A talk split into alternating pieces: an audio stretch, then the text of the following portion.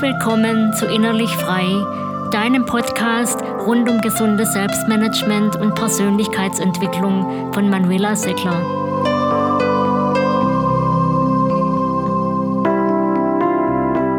In der heutigen Episode geht es um unser Mitgefühl mit uns selbst und über die Frage, ob wir uns ein guter Freund sind.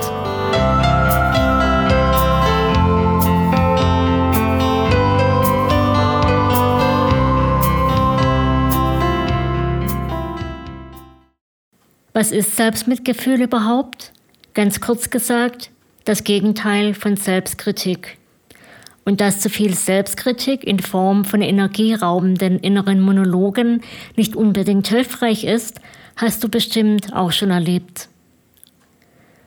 Wie oft verurteilen wir uns zum Beispiel für unsere Figur und hadern mit unserem Gewicht, obwohl wir uns im Bereich des Normalgewichts bewegen und ohne dass es davon schrumpfen würde.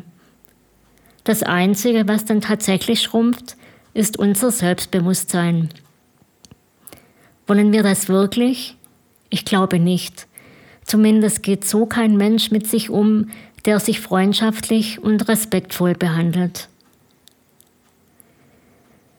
Deshalb möchte ich heute über das so wichtige Thema Selbstmitgefühl sprechen, dir zeigen, warum Mitgefühl und ein konstruktives Verhältnis zu uns selbst so viel zu einem besseren und vor allem leichteren Leben beiträgt.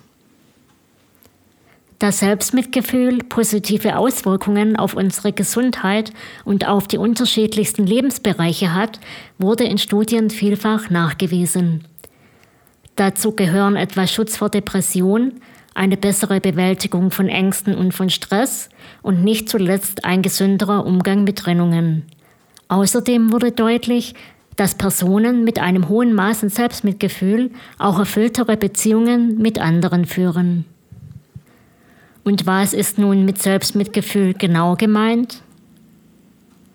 Beim Selbstmitgefühl geht es vor allem um eine stabile und freundschaftliche Beziehung zu sich selbst, es geht ganz ausdrücklich dabei nicht um eine übersteigerte Selbstliebe und um Egozentrik. Vielmehr geht es um eine Beziehung mit sich, die verständnisvoll und wertschätzend ist, sowie frei von perfektionistischen Leistungsansprüchen. Stattdessen tun wir gut daran, eine wohlmeinende und konstruktive Beziehung zu uns zu etablieren, die unseren Selbstwert nicht an unserer momentanen Leistung festmacht, sondern eine viel fundamentalere und beständigere Beziehung ist. Wie einen guten Freund dürfen wir uns nicht nur dann mögen und unterstützen, wenn wir gerade erfolgreich sind. Wir sollten uns nicht nur dann gut behandeln, wenn uns unsere Vorhaben gelingen. Nicht nur dann zu uns stehen, wenn alles wie am Schnürchen läuft, sondern gerade auch dann, wenn es uns mal nicht so gut geht. Du denkst jetzt vielleicht, das ist doch selbstverständlich. Leider vielfach so gar nicht. Was glaubst du, wie oft sich Menschen vor sich selbst verächtlich machen, weil sie nicht das vorweisen können, was in unserer Gesellschaft gerade als Must-Have oder als Must-Do angesagt ist?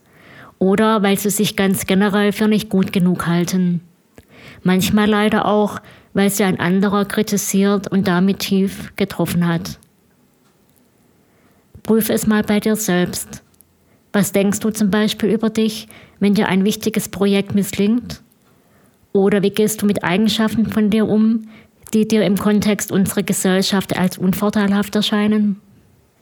Was wir hier viel zu oft missachten, ist, dass es für unsere innere Stärke und für ein möglichst stabiles Selbstbewusstsein so fundamental ist, dass wir wohlwollend und verständnisvoll mit uns umgehen, und zwar in allen Lebenslagen, nicht nur, wenn es gerade gut läuft.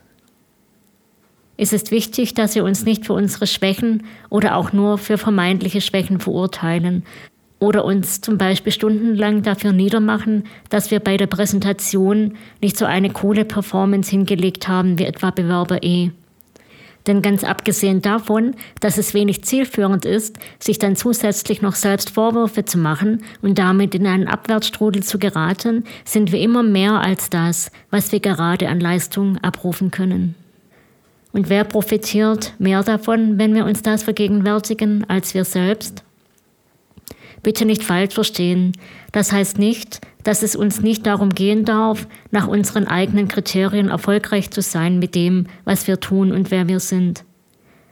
Doch auf der anderen Seite sollte unser Erfolgsstreben, bei was auch immer, nicht dazu führen, dass wir immer und überall perfekt sein wollen und keine Schwäche an uns dulden.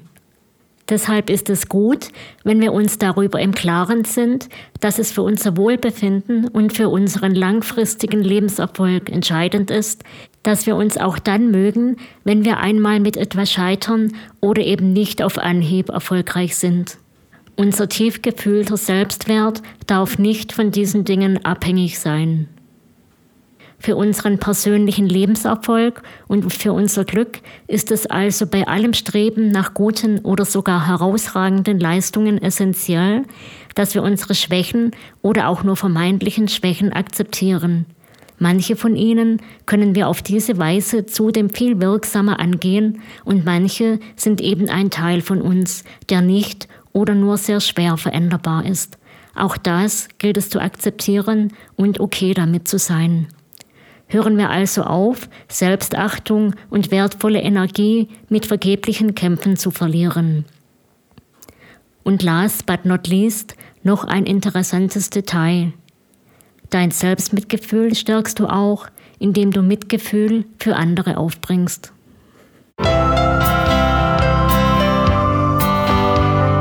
Ich hoffe, dass du etwas für dich mitnehmen konntest. Abonniere den Podcast, um über weitere Episoden informiert zu werden. Bis bald, deine Manuela Seckler.